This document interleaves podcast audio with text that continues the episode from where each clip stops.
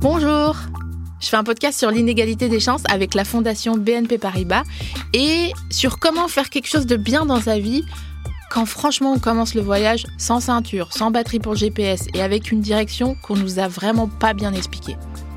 À chaque épisode, je reçois quelqu'un qui s'est illustré et pour celui qui va suivre, on m'a donné le contact d'une meuf qui s'appelle Diarya Tandiaï.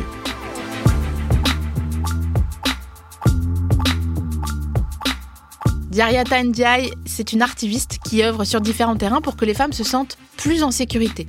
Bon, le vrai terme, c'est qu'elle œuvre contre les violences faites aux femmes, mais j'essaye d'arrêter d'accoler les mots violence et femmes juste pour carotter nos cerveaux et qu'on commence à se dire qu'on est en sécurité quelque part, précisément grâce aux actions de gens comme elle.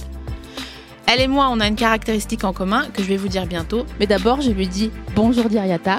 Bonjour. Et on l'accueille comme il se doit. Bonjour tout le monde.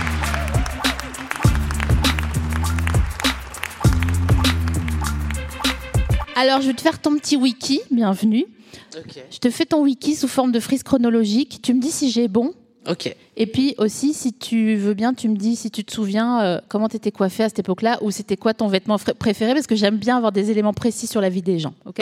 Ça marche, ça me va. Donc 83, naissance dans les Vosges. Non mais. Donc 83, on est en 2023. Ma première question, est-ce que tu vas faire une chouille cette année pour tes 40 bah, ans Je fais 40 ans, quoi, cette année. Je, je ne sais pas comment c'est arrivé, tout ça. On va déjà dire aux, aux gens qui ne sont non vosgiens ce que c'est une chouille. Est-ce que vous savez ce que c'est une chouille? C'est une fête, merci. Tu vois, je me suis même pas posé la question. Pour moi, tout le monde savait de quoi on parlait. tellement. Il y a un syndrome de, on, on, ils ne sauront jamais ce qu'on a vécu. Que bon voilà, merci de nous intégrer à la France. Et nous ne sommes plus seulement la nation du petit Grégory et des usines textiles qui ont fermé. On est, on est très heureux, je crois, aujourd'hui. Donc, ben, tu parles des usines textiles. Ben justement, mon père, il travaillait dans les usines textiles euh, dans les Vosges, et c'est comme ça qu'on s'est retrouvés. Euh, à avec cette grande communauté de Sénégalo-Mauritaniens et personne ne sait qu'il y a des Noirs dans les Vosges, alors qu'on est plein. C'est vrai. C'est vrai que les gens ne savent pas. Je vis dans un village où euh, il y a une famille de franco-sénégalais et les gens les appellent les Sénégalais de rue parce que c'est le, nom de la ville. Le village, c'est rue sur Moselle donc on dit rue. Donc euh, c'est des gens qui sont pas conscients du monde qui, les, qui l'environne. On peut dire et, et c'est vrai que c'est hyper étrange d'entendre des Sénégalais avec l'accent vosgien, quoi. Parce qu'on ne s'attend pas à voir des darons euh, dire des mots, tu vois. Ah oui, c'est vrai qu'on dit mon. Alors, petit, petit trigger warning, on va peut-être reprendre l'accent vosgien toutes les deux euh, pendant euh, cette, cette heure qui vient. Là, c'est, c'est pas impossible, on est d'accord. Je peux faire des rechutes. Alors, chouille ou pas chouille? Euh, ouais, je pense que chouille quand même, parce que je me dis 40 ans, ouais. euh, c'est beaucoup, et c'est pas beaucoup en même temps. Et euh, vu que j'aime bien ma vie, je pense que ça se fête. 40 ans, je pense que je m'en sors bien. J'adore cette phrase. Pour moi, ça pourrait être la fin de l'épisode, carrément. J'adore ma vie. ben ouais, parce que c'est vrai. Attends, je fais une ellipse entre 83 et 2018. 2018, tu deviens euh, chevalière de l'Ordre du Mérite. Est-ce que ça t'a fait quelque chose ou comme t'es vosgienne, t'as dit hmm? Alors, ça m'a fait quelque chose, mais euh, pas pour moi, pour mes parents, parce que je sais que ça compte. Euh, pour mes parents, c'est hyper important d'aller à l'école, de réussir sa vie, et là, d'avoir la nation qui me remercie pour ma vie, mon œuvre, j'ai trouvé ça cool, mais pour eux. Donc, euh, donc voilà, j'étais contente de leur de leur apporter ça. Et j'ai deux questions subsidiaires par rapport à cette question. Euh, Est-ce qu'ils captent ce que tu fais, tes parents? Pas du tout. Voilà, c'est ça le problème. Ouais. Ils voient à peu près ce que je fais. Ils trouvent ça cool. Ils voient que je bosse beaucoup. Mmh.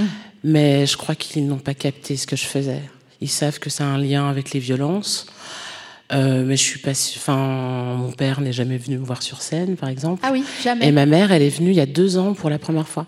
Donc, euh, je crois qu'ils trouvent ça bien de loin, mais ils savent pas trop. Euh... Alors que ton premier spectacle date de 2008 2008, celui-ci. Ouais. ouais.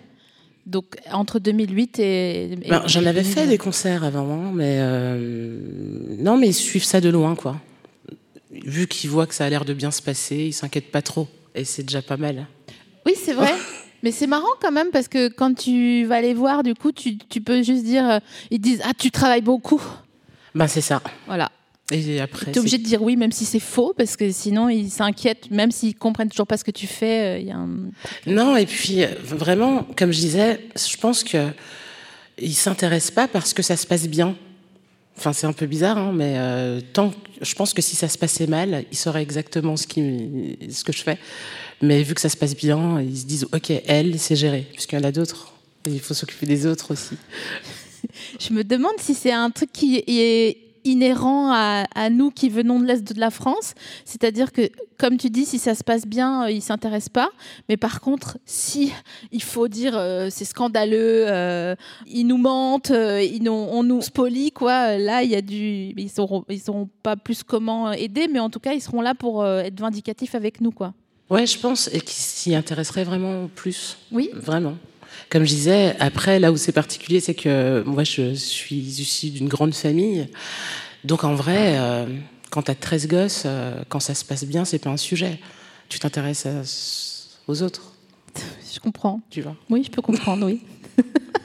Attends, on va refaire un petit flashback. Donc en 2018, tu as ta médaille. Tu l'as acheté d'ailleurs Parce que j'ai appris que quand tu as une médaille, il faut l'acheter. Mais je trouve ça aberrant. Ah, mais on est d'accord. Tu vas à la monnaie de Paris et tu achètes ta médaille, quoi. Donc si vous êtes euh, chevalier de je sais pas quoi, des machins et des trucs, donc vous avez le titre, mais par contre, faut en effet aller sur le site de la Monnaie de Paris pour acheter la médaille. Et ça coûte 300 balles, hein, c'est pas... Euh, euh, non, la mienne, c'est petite. Enfin, tu vois, je suis chevalier, moi. T'es sûr? Parce que tu confonds pas avec le pins, parce qu'il y a le pins, mais tu... le pins, il est à 9. Ah bah, je fais peut-être un déni, tu vois. Je pense que tu fais un déni. Parce que j'ai regardé ta médaille, elle coûtait 390. Ah ouais Ah, c'est la fois où j'ai perdu mon rein, alors. C'est ça? C'est là. Ok. T'as acheté la médaille Ouais, j'ai la médaille parce qu'effectivement, euh, quitte à faire une cérémonie, autant la faire avec la, la vraie, quoi.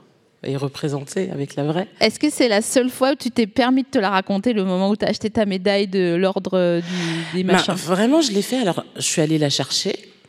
Et euh, en réalité, tu la portes que le jour. en tout cas, moi, je l'ai porté que le jour de la cérémonie. Et puis après, euh, j'ai le petit pins bleu. Et oui. Que j'assume même pas, en fait. Bah oui, t'es pas BHL. Enfin, t'es pas un amiral du BHL. Donc tu euh. vois, je l'assume pas trop. Donc je la mets, je la mets quasiment pas. Je la mets quand j'ai besoin de d'être crédible. Ah, tu la mets quand même. Ouais, ça m'arrive. En fait, des fois, je sais que de premier abord, je suis pas crédible. Et ah, euh, on va y revenir. Non, mais c'est vrai. Ah bon? Ben ouais, sur plein. Ben déjà, je suis un peu blonde. Euh, je... non, mais c'est vrai. je suis vraiment blonde. Et, euh, et en fait, on m'attend pas sur mes sujets et on m'attend pas avec mon expertise parce que j'ai pas le style qui va aussi avec euh, mon expertise. Ah. Et donc, parfois, j'ai besoin de gagner du temps et de dire, hé, je suis chevalier, ok? Ça veut dire quelque chose. Donc là, par exemple, pour euh, les auditeuristes qui nous écoutent, tu as un petit hoodie croppé, blanc cassé, et un jean neige euh, un peu mom, mom jean. C'est ça. Voilà, ils sauront, t'inquiète. Euh, donc ça veut dire que là, tu trouves que t'es pas assez crédible, et par exemple, tu pourrais, bah, pas là, là, parce que nous, tu vois, moi j'ai un pull avec des huskies dessus, donc ben là, je débarque comme ça euh, à l'Assemblée nationale, euh, ça fait pas sérieux. Parce que oui, depuis 2022, t'es en, es dans des machins de, ben. En fait, parfois, je me retrouve à être auditionné ou à faire des réunions avec euh, des ministres ou ce genre de choses. Et vu que j'aime pas trop faire l'effort au niveau vestimentaire, parce que je trouve que c'est important de se sentir bien, parce que c'est ce qui me permet d'avoir assez confiance pour être bien dans, dans mes échanges. Euh, ben, tu vois, euh, si j'arrive avec des baskets et un jean, je vais taper la veste et puis mettre un, petit badge bleu. J'adore. Est-ce que nous, on peut en acheter un euh, sur la monnaie de Paris? Alors en fait, tu as le droit de l'acheter, mais tu peux aller en tôle si tu le portes et que t'es pas nommé. Donc ah bah. chacun ses risques, tu vois. Mais ouais, tu, tu peux l'acheter, hein, n'importe qui peut l'acheter. Mais si tu te fais avoir, ça dépend si tu as le temps d'aller en garde à vue ou pas, tu vois. Mais si tu te fais arrêter avec ta médaille, tu peux aller en prison. Ou juste si tu, ou si tu dis je vais me garer sur cette place handicapée car j'ai une médaille. Euh, ah, ça n'a rien à voir. Non, ça marche pas, c'est pas un totem Donc tu as le droit de... c'est Colanta le truc. Le droit de l'avoir mais chez toi quoi en fait, c'est ça l'histoire. Non, je te, je te, parle du fait de porter une médaille si t'es pas euh, nommé. Ah, si t'es pas euh, décoré. C'est ça. Oui, d'accord. Donc, on va mettre une médaille. Non, non, mais sinon je pourrais la porter quand je veux, mais bref, c'est pas. Comme je disais, en réalité, ça n'a pas trop d'importance. Bien sûr. Enfin, c'est une question d'ailleurs, je vais reprendre le, ta frise chronologique après, mais est-ce que tu peux me dire pourquoi t'arrives pas à te la raconter Parce que vous allez comprendre pourquoi je dis ça à la fin de cet épisode, au moment où vous aurez vu qu'il nous, nous aurait fallu en fait 6 heures pour voir tout ce qu'elle a fait dans, dans, sa, dans sa carrière jusqu'ici. Pourquoi tu n'arrives pas à te la raconter? Ben, c'est bizarre comme question. Mais, euh, I know. Euh, pourquoi? Parce qu'en réalité, euh, je me dis, j'ai l'impression que ce que je fais, c'est plus fort que moi et que je le décide pas. Ok. Et que je le fais parce que c'est naturel pour moi. Donc, j'ai aucun mérite à Enfin, j'ai aucun mérite ou je, je, vois pas pourquoi je pourrais me la raconter. Des fois, je me la raconte quand même. Ah. Bah oui, parce que j'ai aussi conscience que c'est extraordinaire euh, ce qu'on a réussi à faire avec l'application, par exemple d'avoir des prix à l'international, de se retrouver deux fois à Las Vegas. Des fois, je me dis, c'est ouf, c'est génial. on fait un petit euh, point euh, AppL, qui est l'application que tu as imaginée et développée avec des gens qui sont développeurs d'applications, j'imagine. C'est ça. Qui est une application qui peut être téléchargée pour toutes les personnes en situation d'insécurité, toutes les femmes qui se sentent en situation d'insécurité. Elle lance l'appli. Euh, l'appli déclenche un appel à trois personnes de confiance. Alors, ça enclenche une alerte, effectivement, en direction de trois personnes de confiance qui vont entendre en direct tout ce qui se passe et avoir le suivi GPS en temps réel. Et euh, ce qui est intéressant, c'est ce streaming, en fait, le fait que ça soit du direct, parce que ça permet donc à ces trois personnes de confiance de comprendre dans quelle situation se trouve ben, l'utilisatrice et d'organiser les secours euh, à sa place. Et l'alerte est automatiquement enregistrée, donc elle peut servir de preuve. Donc euh, c'est la fonctionnalité principale de l'application et puis le reste, ça permet d'entrer en contact avec les assauts d'aide aux victimes, de trouver des structures physiques dans lesquelles on peut se rendre. Et en fait, même ça, je vais raconter une petite anecdote parce que c'est trop drôle. Donc je, je crée l'appli et euh, je crée une page euh, Facebook pour faire la promo de l'appli et je lance la page et le lendemain je vois un article Huffington Post qui dit euh, une appli pour les femmes victimes de violences et tout. Et je me dis, putain, je me suis euh, saoulée à le faire et tout. Euh, ça faisait des années que j'attendais que quelqu'un le fasse et au moment où je le fais, il y a quelqu'un qui le fait. si j'avais su, en fait, bah, je l'aurais pas fait, quoi. J'aurais gardé mon énergie. Et je lis l'article et je vois que ça parle d'appel. Je dis, ah, ok, en fait, ça parle de ce que j'ai fait. Et donc, bref, ça, ça part comme ça. Mais pour moi, c'était tellement logique de faire ça que je n'ai pas compris et je ne comprends toujours pas pourquoi euh, personne ne l'a fait avant et personne n'a eu l'idée avant. Et euh, c'est en ça que, pour moi, c'est tellement normal d'avoir fait ça que, que je trouve pas que c'est une idée de ouf, quoi. C'est vraiment une idée de ouf et c'est pour ça que je te dis pourquoi tu n'arrives pas à te la raconter parce que vraiment, même là, tu te la racontes pas. Alors que vraiment, tu as eu des prix à Las Vegas pour des choses de, de, de technologie. Ouais, c'est ouf. Mais ouais, c'est clair. Mais t'as raison, il faut que je me la pète un peu. Franchement, tu, peux te la raconter. Hein. ouais, ouais. Non, mais en vrai, moi, ce qui me. Enfin, et, souvent quand on me pose la question, tu vois, euh, mon engagement sur la question des violences, euh, ce qui me fait le plus plaisir, et ça peut paraître bizarre de le dire comme ça, mais c'est quand j'ai des témoignages de violence. Parce que. Pyromane, la meuf. Non, c'est pas ça. Parce que je me dis, euh, et je réalise, je, je, le vois en fait, je le réalise et je le vis vraiment comme ça, c'est que je me dis, tu vois, cette personne qui vient de témoigner, c'est la première fois qu'elle partage ce qu'elle ce qu'elle vivait toute seule. Et donc elle était toute seule, elle était convaincue qu'elle était seule, qu'elle allait se débrouiller toute seule. Et là, elle parle. Et moi, je trouve ça génial, en fait, parce que je vois le passage de la solitude à la sororité ou euh, au, fait de, sortir de cette solitude-là. Et moi, ce sont ces moments-là que je kiffe. Et vraiment, parce que les gens se disent, mais comment tu fais euh, pour travailler sur ces sujets, d'entendre des horreurs tous les jours? Le plus dur, c'est la première fois. Quand tu découvres que ça existe, quand tu découvres qu'il y a des gens, c'est des psychopathes, quoi. Ça, c'est dur. Hein. Mais une fois que tu as capté ça, euh, et que tu sais qu'il y a des victimes, bah toi, ce que tu veux, c'est que les victimes, elles soient plus toutes seules et qu'elles soient dans cette démarche de sortie des violences. D'ailleurs, tu as dit dans une, dans une interview pour RFI, je crois, qui était un, super article d'ailleurs, tu as dit que as, tout ce que tu as créé, tu as créé parce que toi, tu aurais bien voulu euh, y avoir accès euh, si tu en avais besoin. quoi. Ouais, parce que tout simplement, je pense que quand on fait quelque chose, c'est toujours euh, parce que on aurait aimé la voir. Oui, c'est vrai. Et après, et en plus, ça y est, je suis assez vieille pour prendre un peu de recul sur tout ce que j'ai fait ou, sur ce que j'ai fait de façon instinctive, parce que tu le tu le réfléchis pas en fait quand tu le fais. C'est-à-dire que moi, d'avoir euh, créé un spectacle sur les violences, je l'ai fait à la base, c'était hyper égoïste. C'est parce que je pense, déjà, ça me faisait du bien d'écrire sur ces sujets-là. Je me suis dit, ça serait hyper important d'aller en parler euh, aux plus jeunes, parce que je n'aime pas la façon dont on parle des violences de façon générale. Ça m'angoisse. Et, euh, donc, c'était très basique. ma réflexion, elle était très basique. Il n'y avait aucune arrière-pensée. Et donc quand j'ai créé ce spectacle, que je l'ai joué avec face à un vrai public et que je me suis retrouvée avec les témoignages, moi j'ai été dépassée. C'était pas ça le plan, quoi. Parce qu'à la base, à la fin d'une des premières ou de la première représentation de ce premier spectacle que tu as écrit, tu t'es retrouvée avec une file de gens qui sont venus discuter avec toi, qui attendaient, euh, ouais, pour me parler, de, pour me dire, bah, moi je suis comme dans la chanson Cœur de pierre. Euh, moi il m'arrive ça. Euh. et il y a pas longtemps, j'ai aussi réalisé que la tranche d'âge 15-24 ans qui est la tranche d'âge sur laquelle je travaille et sur laquelle j'ai décidé de m'engager, c'est pile poil la tranche d'âge sur laquelle j'avais besoin d'aide, moi. Mhm. Et, et, ça, j'ai pas fait exprès, tu vois. D'ailleurs, tu as fait un TEDx sur euh, cette. Euh, pour raconter, il y a une de tes chansons qui. Enfin, il y a une, de tes chansons que j'ai identifiée comme parlant de, euh, du moment où toi, tu aurais eu besoin d'aide. Et tu as fait aussi un TEDx en 2019 qui raconte ça. Est-ce que je peux te citer? Oui, vas-y. Alors, tu racontes dans ton TEDx, on est en 98. Euh, j'arrive dans le village où sont originaires mes parents.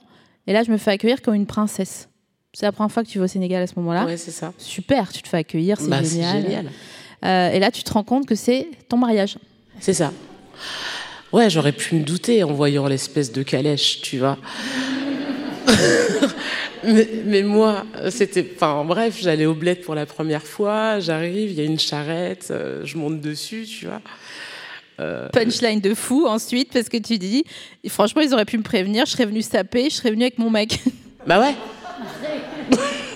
parce que c'est vrai. Et, et, euh, et c'est vrai que c'est un gros trauma, en fait. Parce que tu te dis, bon, ok, je je l'ai pas vu venir.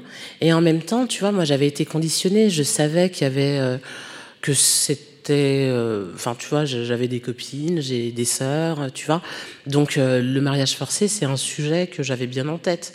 Et moi, je voyais bien, je, me disais, comment je vais faire pour dire non? Hmm. Et j'avais envoyé chier plein de gens. Et c'est pour ça que j'ai eu droit à cette formule-là euh, du piège. C'est parce que j'avais envoyé chier ah, plein de gens. Ah, c'était un fast-pass en fait. Le... C'est ça. En fait, c'est horrible. Pardon, mais euh, c'est du stand-up ce que tu fais. Je me permets de faire des blagues parce que tu fais des, des punchlines terribles dans mais parce que, en réalité, enfin, ça y est, maintenant c'est passé, euh, ma vie a changé, je suis plus dans ce, tu vois, dans, enfin, tu vois, ça y est, j'ai 40 ans bientôt, mm. donc j'avais 15 ans et et c'est vrai que euh, quand tu es dans ce genre de situation, c'est vraiment plus tard que tu réalises ça. Moi, je suis retournée à l'école, quoi. Je suis retournée à l'école après, euh, après ce mariage. Et je me dis, mais comment c'est possible qu'à l'école, on m'ait jamais demandé si tout allait bien? Ou qu'on parce que, enfin, je sais pas, je suis partie l'été, je suis revenue, je suis arrivée à l'école. Oui, c'est vrai que c'est La vie, elle a continué.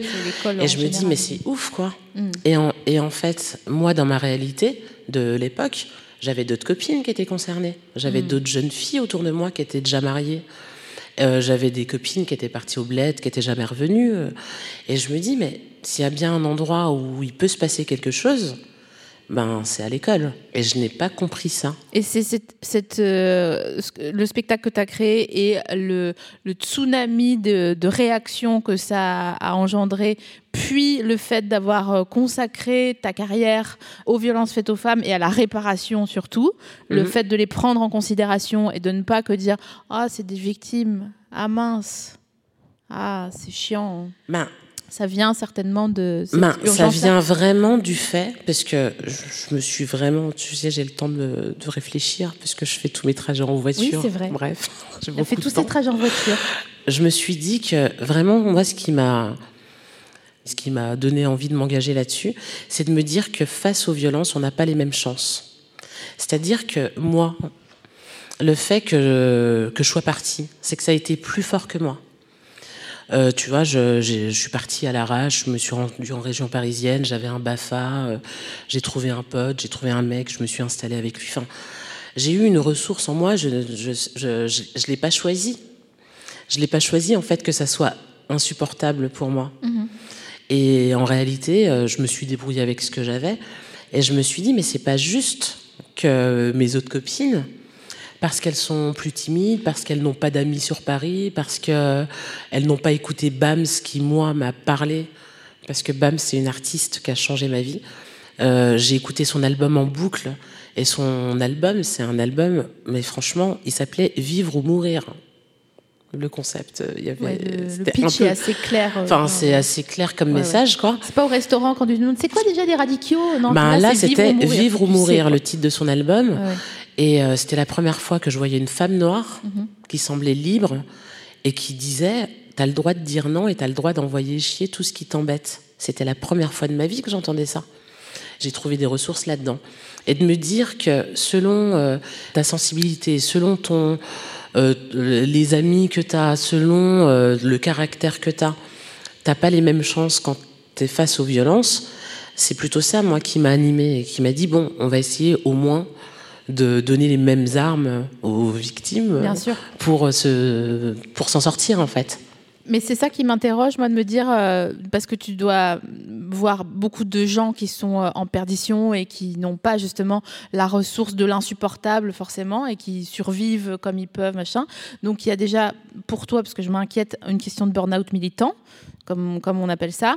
Et je me dis aussi comment on fait quand on est en face de gens qui euh, qui savent pas qu'il y a une autre vie qui est possible. Quoi. Comment on fait pour euh, les accompagner euh, et qu'ils ont peur et qu'ils ont mal et qu'ils sont sans ressources et qu'ils sont vraiment... Ils respirent tout petit, quoi. Bah en fait, déjà, tu acceptes que tu peux pas tout faire. Déjà, ça permet de prendre du recul sur plein de choses t'acceptes que tu peux pas aider tout le monde, tu peux pas sauver tout le monde et que c'est pas le plan de toute façon, que j'accepte de faire ce que je peux.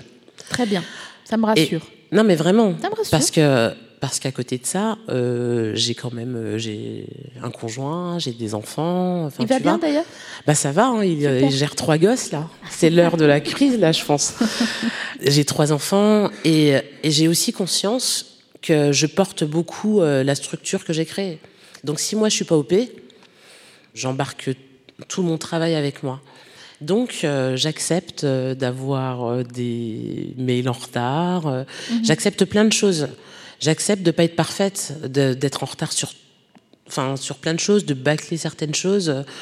Enfin voilà, j'accepte et je pense que c'est ce qui permet aussi de ne pas faire de burn-out parce qu'il y a des moments où même si j'ai des urgences, ben, j'accepte de pas être OP quoi. Alors je dors.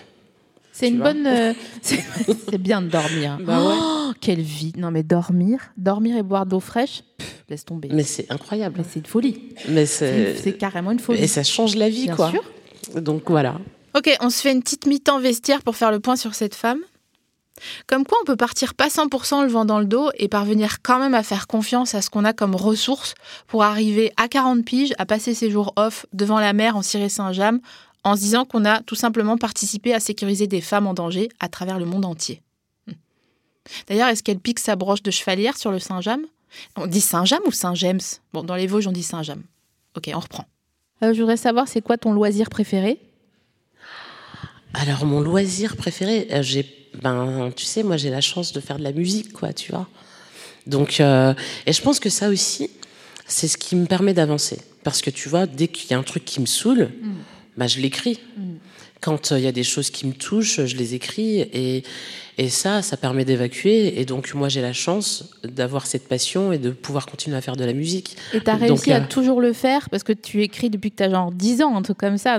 tu t'écrivais dans des cahiers euh, depuis ça. toute petite. Est-ce que avec le travail, le stress, les gamins, euh, les contrariétés et surtout la pression qui est de, du milieu associatif slash de la tech, parce que tu t'es mis mmh. quand même une double contrainte qui se méfient l'une de l'autre en plus. Donc voilà. Comment tu as réussi à continuer à faire de la musique alors que, euh, bah, franchement. Bah parce que si je ne fais pas ça, je pense que je ne tiens pas de toute hmm. façon. Donc euh, tu trouves toujours le temps. Hein. Ok. Enfin, en tout cas, j'ai réussi à trouver le temps. Et puis surtout, je tiens aussi à dire que si je peux faire tout ça, c'est bien parce que j'ai aussi la chance d'avoir, euh, tu vois, d'être dans un couple stable, d'avoir, comme je disais là, j'ai mon mec, il, a trois gosses là. Et si j'étais mère célibataire, ben ça serait une autre histoire. Enfin, tu vois, j'ai aussi des conditions qui me permettent de trouver les moyens de, de continuer à faire cette musique-là. Ils ont quel âge tes enfants? Ils ont 12, 9 et 8. Ah Donc euh, ça va bien, dans bientôt là. Dans trois ans, tu ton grand enfant, tu lui dis allez, on va au Sénégal. Ah ben, juste, non, mais c'est vrai. Alors, tu sais quoi, c'est une vraie question. Parce que tu vois, je suis retournée au Sénégal qu'une fois. Allez. Depuis, bah attends, j'ai autre chose à faire. J'avoue. Que de retourner dans le pays qui m'a traumatisé, tu vois. Ça a été vraiment dur. Hein. Vraiment. Et tu vois, j'avais limite un, rejet, tu vois. Et j'y suis retournée. Euh, ce qui m'a fait y retourner, c'est parce que je suis allée présenter Appel au Sénégal pour euh, le déployer au Sénégal s'il n'y avait pas eu ça, je pense que ça aurait été hyper dur pour moi. Bien sûr. Donc euh, je l'ai fait. Là, normalement, j'y retourne au mois de mai, là, toujours pour le boulot. Donc euh, tant qu'il y a une petite, partie taf, euh, tu vois, j'y arrive. Mais j'y suis allée avec ma sœur, quoi. Parce que je ne me voyais pas y retourner, parce que je vois que j'ai quand même des traumas qui sont restés et que, que je les esquive. Mais mes enfants, à un moment donné, ils vont bien me demander et ils vont bien vouloir. Forcément. Et donc, euh, ben, je le ferai. Mais euh, je sais que c'est pas encore réglé tout ça. Euh, et que si j'y vais, c'est quand même difficile encore pour moi. C'est pour ça que je m'interroge sur là, là d'où on vient et je sais qu'on peut s'en, tu vois, s'en défaire et faire notre vie et garder là d'où on vient et les, les, traumas un peu originels dans un petit tiroir qu'on n'ouvre pas forcément.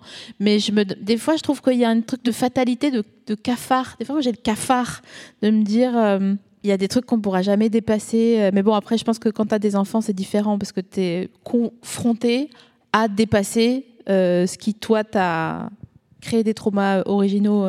Non, ouais, et puis c'est pas leur. Enfin, comme je disais, c'est pas leur histoire et c'est totalement normal. Et je trouve ça cool parce que c'est limite, ça va même moi m'aider, tu vois, donc je le vois même. Mhm je le vois même comme une opportunité, euh, comme de futures opportunités pour me réconcilier euh, avec le Sénégal. Qu'est-ce qu'elle est sage, c'est incroyable. Je vois un vieil arbre, voilà ce que je vois. C'est ben, gentil. Et euh, tu es allé présenter l'appli au Sénégal? Ouais. Ou tu l'as implémenté? Alors les deux. Je voulais juste dire implémenter, mais c'était ouais. non ouais, je suis allée le présenter et puis on a échangé avec la ville de Dakar et là on doit continuer à déployer tout ça. Il y a eu un petit stop avec euh, le Covid, donc là c'est maintenant que. Quel a été l'accueil quand es sur l'appli là-bas? Euh, ben, c'est vraiment déjà Dakar et ça c'est et comme je disais, moi j'hallucine et en même temps euh, je trouve je me dis que les problématiques des femmes victimes de violences euh, présentes en France, mm. c'est les mêmes problématiques qu'elles ont partout dans le monde. Donc en réalité, j'arrive à comprendre pourquoi ça correspond aux femmes là-bas. Mais par contre, euh, je sais que par exemple au Chili, parce qu'après la France et la Belgique, le troisième pays qui utilise le plus l'appli, c'est le Chili il s'est passé un truc de ouf euh, là. Donc en janvier, euh, on est allé chercher notre deuxième prix au CES de Las Vegas et donc on avait un stand et tout. Et tu as une délégation de, de une délégation de quatre Chiliens qui sont pointés à notre stand et qui nous ont dit euh, oui, donc on va pour leur présenter notre travail et tout. Ils disent et ils nous embrouillent quoi. Ils nous disent mais c'est à nous ça. Je leur fais ben non. Ils disent ben si c'est ça qu'on a chez nous. Je fais ben je sais, mais c'est à nous en fait. et en fait ils sont venus nous embrouiller, ils sont venus nous demander qui on était. Et j'ai trouvé ça trop génial parce que euh, je sais qu'au Chili, c'est passé un truc de dingue. Il y a eu une campagne de com avec des actrices là-bas qu'on relayait et tout. Enfin bref, tout un truc qui nous a dépassé. Et donc cette délégation de quatre mecs venait nous demander qui étaient ces imposteurs, tu vois. Incroyable. C'était incroyable. Ils sont, ils sont venus te défendre alors qu'ils savaient pas que. Ils, bah, ils sont venus nous dire mais qu'est-ce que vous foutez là euh, C'est notre, c'est notre outil quoi. Mais attends, en vrai c'est un truc de fou cette appli. Dis-moi si c'est les bons chiffres. Il y a euh, 92 000 utilisateurs, 29 000 alertes émises par an. C'est ça. L'année dernière, on était à 32 000. C'est malheureusement énorme, mais c'est génial. Mais c'est trop une bonne nouvelle. Donc c'est app comme une app, elle comme euh, le pronom, euh, c'est un pronom qu'on dit, un féminin. Un projet comme celui-ci, parce que tu l'as dit tout à l'heure, il est sur, euh, on est sur un modèle associatif. Oui. Donc c'est bien beau d'avoir des idées, mais en même temps, si tu n'as pas des gens qui te croient, des gens qui te font confiance et des gens qui te donnent leur argent, mm. parce que c'est gratuit pour les gens, mais faire de la tech, ça coûte cher. C'est hyper cher de développer une appli. Mais c'est hyper cher. Genre, ça coûte au moins Beaucoup. 50 000, mais au moins. Non, mais ça, c'est le minimum. Oui, 50 000, c'est Snake, l'appli où on joue au ben, serpent. Et puis, ben, non, mais toi, tu vraiment, as vraiment 39 ans. Bah, tu as donné le rêve. Je l'ai cette bah, référence, hein, tu vois. Mais je traîne encore assez avec les jeunes pour savoir que Snake, Moi ça leur parle avec pas. Des jeunes, vous connaissez Snake ou pas? Ah, vous avez tous 40 ans en oh, fait. Ok. Non, mais c'est rétro vintage maintenant, la, mode. Donc, euh, tu vois bien que les euh, tailles basses reviennent, meuf. Donc, euh. et, tu vois, ce projet-là, et c'est peut-être aussi pour ça que je me la raconte pas. Concrètement, c'est pas moi qui l'ai codé. Enfin, moi, j'ai juste dit, hey, il faut faire un truc qui fait ça. Ouais. Donc, et m'assurer que, ben, tu vois, de retranscrire les besoins des, des victimes de violences. Mais après, j'ai des devs et franchement, d'ailleurs, ouais, regarde là celle-là. Donc j'ai des développeurs et en vrai, tu vois, euh, d'ailleurs, j'en profite pour passer ce message. Arrêtez de chasser mes développeurs, s'il vous plaît. Ah ouais. Parce qu'il y a des gens non, mais je peux pas m'aligner, moi. Et heureusement que ce projet, il a du sens et que c'est cool et qu'on fait, enfin voilà, et que, et que c'est les développeurs qui travaillent avec nous, ils pourraient euh, gagner le double et aller bosser ailleurs. Et donc, euh, il y a ces personnes-là, il y a toutes les personnes qui nous financent, tu as toutes les personnes ben, qui, qui me font confiance parce que, t'imagines, je passe mon temps à aller demander aux gens de nous donner de l'argent vous, avez déjà taxé de l'argent. et donc, c'est. C'est comme gratter une clope, mais en soirée, mais, mais tout le temps. mais tout le temps. Ouais, c'est lourd. Mais c'est aussi parce que pourquoi on se retrouve dans cette situation-là, et ça, là, c'est le moment coup de gueule, mhm. c'est qu'en réalité, un projet comme celui-ci devrait être. C'est un service public, en fait. Ça devrait être l'argent de l'État. On devrait remercier de faire tout ce travail-là. Sauf que euh, la question des violences, euh, c'est le sujet, un des sujets les moins bien financés. Et donc, ce projet-là, il existe que par les fondations privées. Et un peu d'argent de poche public.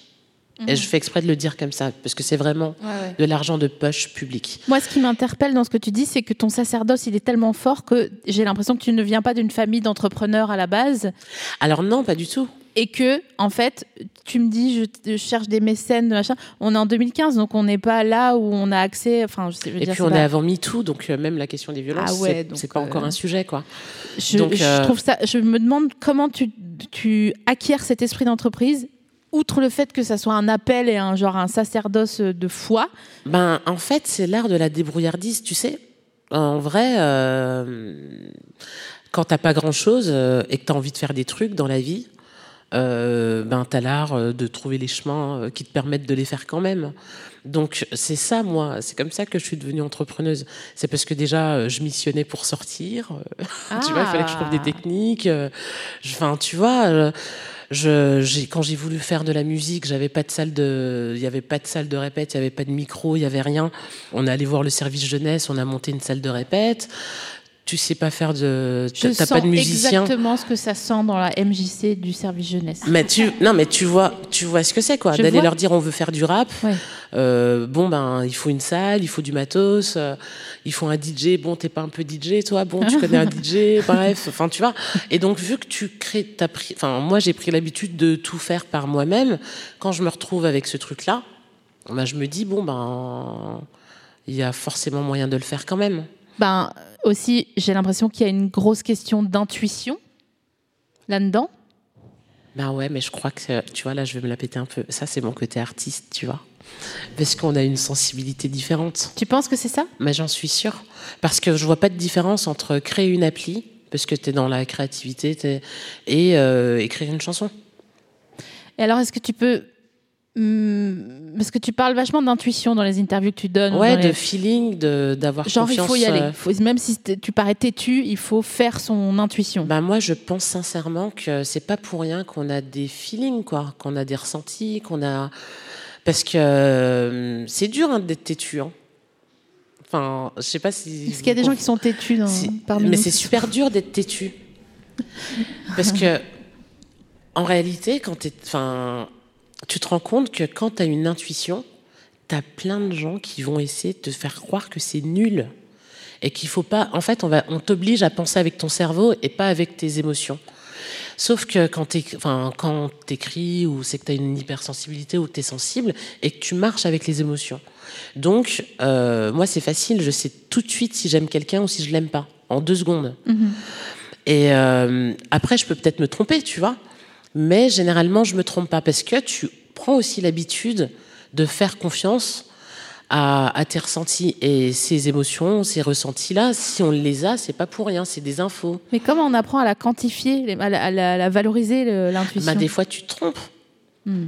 Et après, tu te dis bon, et en même temps, à force de ne pas suivre tes intuitions et de regretter, tu te dis vas-y, je m'en fous. La prochaine fois, je le fais comme je pensais euh, que je devais le faire. Je cherchais juste un, exercice en fait pour, euh, pour commencer, mais il y a les huîtres. Tu vois, si tu le sens pas, tu t'y vas pas, mais c'est c'est pas. Non, mais tu vois ce que je veux dire?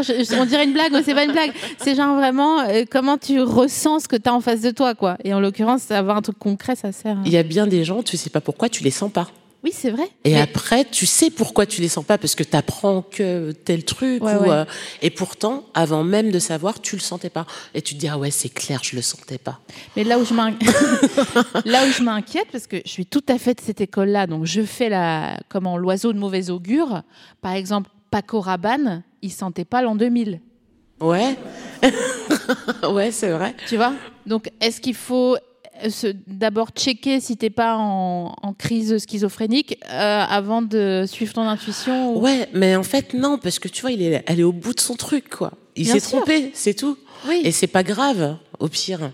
Enfin, tu vois. Oui, c'est euh, vrai que c'est pas grave. Au pire, c'est pas grave. Je te jure, je déboulonne une statue, je, fais une statue de toi, je la mets, je, le fais. Je vais le ah ouais, non, non. Je vais le faire. je vais le faire, je vais le faire, m'en fous. Qui va dire quoi? Bah, fais comme tu le sens, j'ai envie de dire. si, tu, euh, si tu voyais ton CV euh, de toi, jeune adulte, maintenant? Non, mais moi, j'ai un CV de mytho, quoi. C'est génial. J'ai, ben, ça n'a pas de sens, mon CV. Moi, mon CV, c'est BAFA, Bac L, et après, TAF. Euh, animatrice, directrice de centre de loisirs, de jeunesse, et puis après créatrice d'applications mobiles, artiste, euh, autrice jeunesse. Euh, c'est vrai que tu es autrice jeunesse. En ouais, j'écris des bouquins pour les gosses. Maintenant, c'est n'importe quoi. Comment il s'appelle le livre? Le livre s'appelle Arsène et Marcel me harcèlent. Ah ça se lave et tout. Et en fait, euh, c'est ça qui est génial, c'est que je pense que si j'avais fait des études, bah, j'aurais pas fait tout ça. Et en réalité, moi, je trouve, quand je dis j'ai un CV de mytho, parce que dedans, tu mets quand même chevalière, tu vois, Vraiment. rappeuse, chevalière. ça n'a pas de sens, soutenu par Bouba et François Hollande. Euh, deux salles, deux ambiances, tu vois. Mais euh, enfin, tu vois, c'est c'est trop génial de pas avoir de plan, parce que quand t'as pas de plan, ben tu freestyle en fait. Exactement. Et, et c'est trop cool. Donc j'aime bien mon, mon CV de mytho, quoi. Je sais jamais comment le rédiger parce que c'est trop bizarre. Tu fais un vlog d'une journée avec toi et c'est ça ton CV. Non, mais c'est, tu vois, c'est, c'est, rigolo. Et en même temps, moi, je vois la cohérence de tout ce que j'ai fait et de tout ce que je fais. Bien sûr, mais il faut l'avoir fait pour savoir que ça pouvait être faisable. Donc c'est comme Magellan, quoi. Une fois qu'il a vu la Terre, il a dit voilà, je vous avais dit qu'il y avait là-bas. Mais avant, euh, tous les mecs qui mouraient du scorbut euh, pendant tout le trajet, ils disaient bah, euh... bon, toi, il y a personne qui meurt du scorbut, hein, heureusement. Mais, je pense que tu as dû convaincre deux, deux, trois personnes, notamment des, bah, des gens de la tech. Enfin, parce qu'encore une fois, on parle du milieu associatif versus le milieu de la tech. C'est quand même les deux trucs. C'est des, des collants à motifs et euh, des, des bots Rico Wentz, quoi. Donc on n'est pas. C'est un peu ça la ref, ouais. ouais. Et non, mais c'est vrai, en fait, vraiment, ce qui a été le. Comme je disais, c'était 2015. Donc 2015, la tech, euh, tu vois, euh, personne ne piche, ne trop, tout le monde a juste un téléphone, tu vois, mais. Euh, mais bref, euh, les applis, c'est justement, c'est. C'est Snake. On, on, en sort, quoi. Ouais.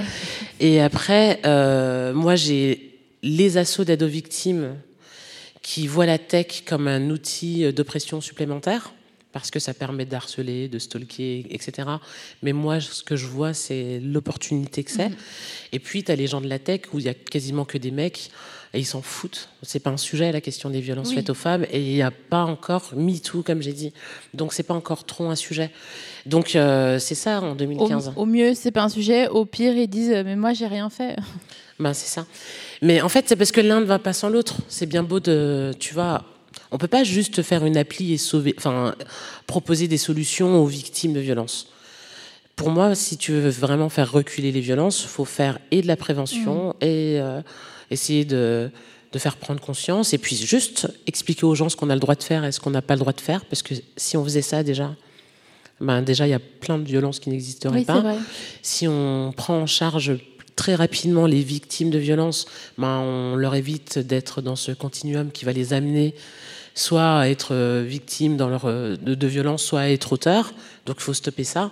Et puis de l'autre côté, euh, ben, essayer de s'occuper d'un maximum de gens ou de leur proposer au moins des, des solutions. Et à côté de ça, venir euh, euh, traîner dans un podcast pendant une heure avec nous. Merci d'avoir pris le temps de faire ça en plus. Maintenant, c'est trop cool parce que je trouve que c'est important parce qu'on fait de la prévention encore là. Très bien, je suis tout à tu fait d'accord. Merci beaucoup d'avoir bah été non, merci à toi, merci à vous pour l'invite et merci au public présent pour nous écouter. C'était trop sympa. Merci beaucoup.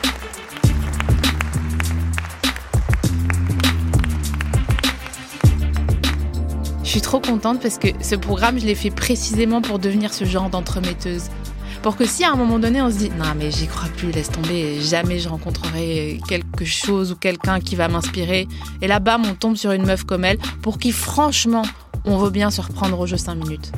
Donc c'est pas pour faire l'ancienne, mais moi je pense mâchez vos peines, comme les œnologues ils mâchent leur vin là. Parce qu'en fait, c'est le terreau de grandes histoires. Nous pouvons commencer à tisser ce réseau basé sur le bon sens et l'intuition grâce à la fondation BNP Paribas, qui est partenaire de cette émission. Alors vous qui écoutez, ceci est un épisode de classe, parce qu'on a voulu nous classer, parce qu'on a la classe, parce qu'on en a sauté une, ou qu'on est tellement stylé qu'on peut facilement nous qualifier de déclassé sans que ça fasse cliché.